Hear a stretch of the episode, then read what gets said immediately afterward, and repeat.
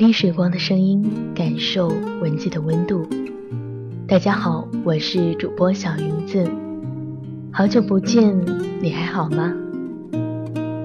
您现在收听到的是由悠然广播和喜马拉雅联合打造的光影留声机，感谢您此刻的守候与陪伴。那今天小云子依旧在这边和大家聊聊电影。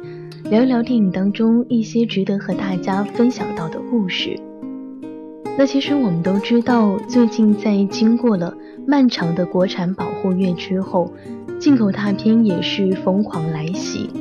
先是有《终结者：创世纪》打下头阵，斩获了近七亿的票房，然后紧接着就是万众瞩目的《碟中谍五：神秘国度》和我们见面。当然还有萌死人不偿命的小黄人大野萌，嗯，怎么感觉自己平时也是萌萌的呢？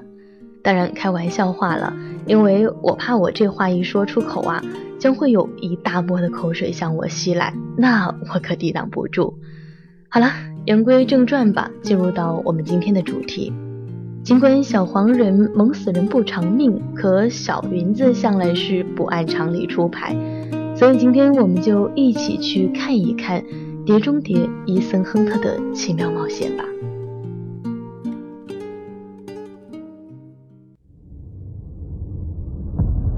The IMF is uniquely trained and highly motivated.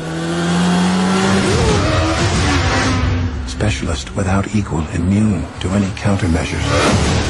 But it is an agency of chaos. The time has come to dissolve the IMF now, I want you to choose your next words very carefully. Where is Hunt? Last I heard, he was tracking the syndicate.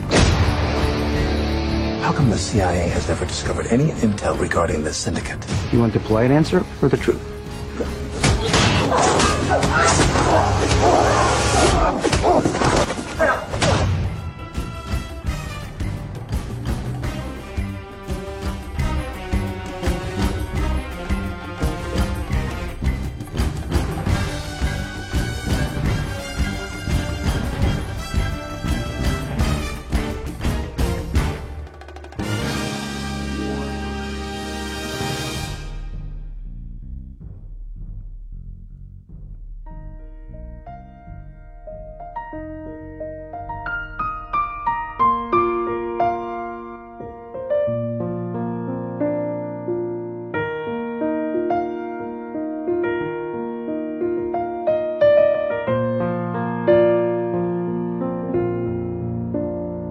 克鲁斯，中国观众作为熟悉的好莱坞巨星之一。那年过半百的他，也是被我们众多的影迷亲切地称为“阿汤哥”。我们都知道，拖着年过半百的身躯，却还奋斗在动作片一线的明星，其实不在少数。史泰龙和施瓦辛格算是这里边的典范了。可是，敢像他一样空手爬百层大厦。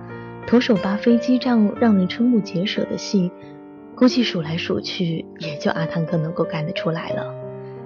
而刚才和大家提到的，比如说空手爬大厦、徒手扒飞机等，这样一些都是出现在前不久上映的《蝶舞》当中。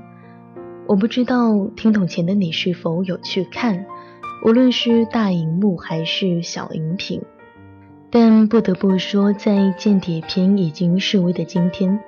蝶舞能够从超级英雄的狂轰乱炸当中存活下来，其实是有着它的独特之处的。我想也是值得大家一看的。在距离上一部《幽灵协议》之后，时隔四年，能够再一次看到阿汤哥，还真的是流水的导演和搭档，铁打的亮汤啊！虽然是年过半百，但依旧是精神焕发，帅气依旧。也难怪大家都在说阿汤哥其实是《碟中谍》系列赖以生存的灵丹妙药了。而对于汤姆·克鲁斯自己来说，《碟中谍》的意义，我想绝非只是一部简单的改编自老电视的动作电影，也绝非只是参演其中。要知道，从1996年到2015年，从而立之年到年过半百，十九年过去。汤姆克鲁斯用他的年华在塑造着他眼中的性情中人伊森亨特，同时也一直在努力的创新和挑战当中。此次在蝶舞当中，他是一次又一次刷新着人类的生理极限。除了前面提到的徒手扒飞机外，什么深水六分钟憋气，什么摩洛哥飞车漂移等，这对亮汤来说都不是事儿。明明可以靠脸吃饭的他，可偏要靠实力，也着实让人佩服。据了解，拥有飞机驾驶员资格证的汤姆克鲁斯。为了能够感受在机舱外飞行，是主动起因为片中的徒手扒飞机场景亲身上阵，而就这个片段一共是拍了八遍。在拍摄的过程当中，他和飞机之间仅仅是只用了一条非常细的绳索相连，在一千五百米的高空当中，五十三岁的阿汤哥硬是整整被悬挂了二十多分钟。而在拍摄的第二遍过程当中，他更是意外被小石子给砸中，伤了肋骨。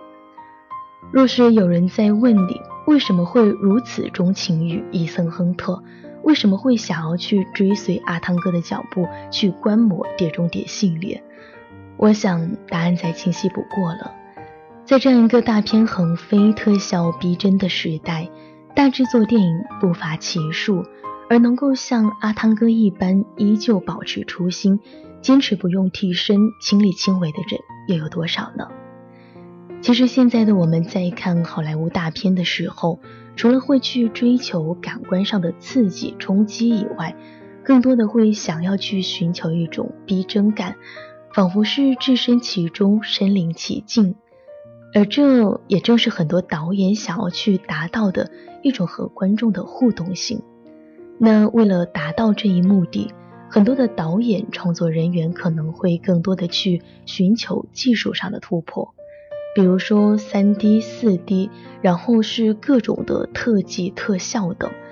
而《碟中谍》系列在市场竞争如此激烈的情况下，依旧是坚持二 D，依旧是坚持实拍，原因何在？就因为他们始终相信，任何的特技都不如亲自上阵来的真实。也正是因为如此，我们才会看到不一样的汤姆克鲁斯，看到总是给我们带来惊喜的伊森亨特。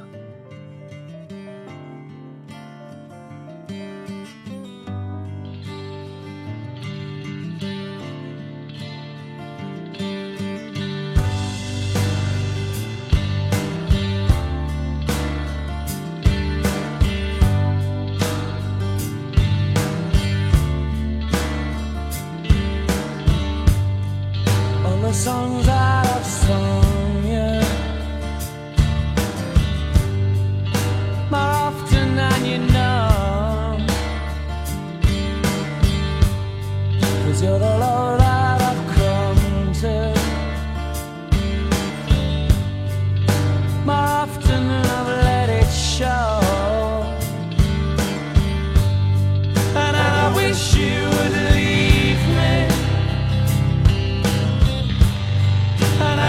其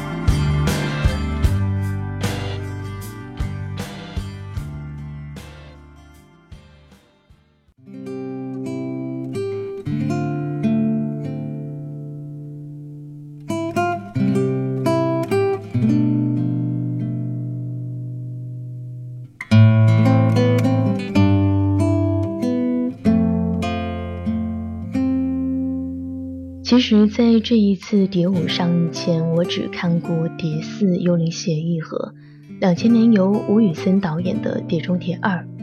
那当时在看过这两部之后，给我最大的一个感受就是全程无尿点，剧情是相当的紧凑，尤其是配上经典的 BGM，怎一个棒字了得！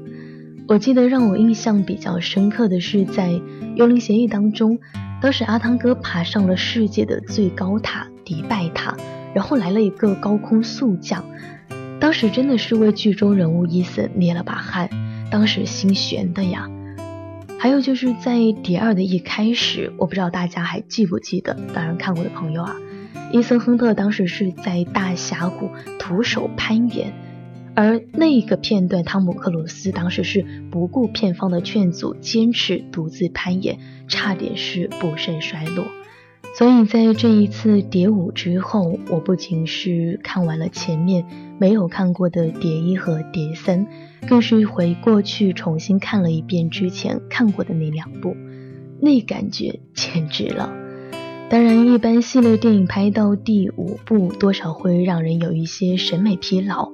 那受众的要求也会随之增多，所以也不乏有人会吐槽说，从剧情到高科技，笑点有点无聊，然后就老是之前的一些英国梗。想说一部好的电影是需要经过时间的验证的，好与坏在这里我也没法评判，也没有资格，只是阿汤哥的努力与创作团队的用心，我们都看在眼里。很多时候，我们并不是崇洋媚外，也不是觉得说好莱坞的就一定是好的，而是用心诚心之作，我们才敢于买单。所以在欣赏之余，不妨去学习学习这样一种用心冒险的态度。记得在某一次采访当中，汤姆克鲁斯在被问到有没有什么事情让他感到害怕的时候，他笑称。我从不紧张，我从不害怕恐惧，因为伊森是一个性情中人。但是我从不介意感受到恐惧，因为当我感到恐惧的时候，我不会让恐惧去麻痹我，他不会不想让我去经历一些事情或做一些事情。所以，我并不是感受不到它，而是我选择勇敢去做。当听到这样一段话的时候，就不难理解阿汤哥为何会如此的用心和卖力了。那也希望这段话能够给听筒前的你一些启发和感受。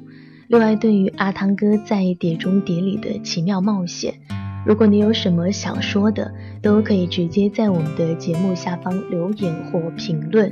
当然，如果你有什么好看的电影想要和我们大家分享，都可以关注到我们的新浪官方微博“悠然广播电台”，也可以关注到我的个人新浪微博“木 Z 云”。好了，本期的光影留声机到这里就要和大家说再见了。我是主播小林子，下周三又让广播，我们不见不散，拜拜。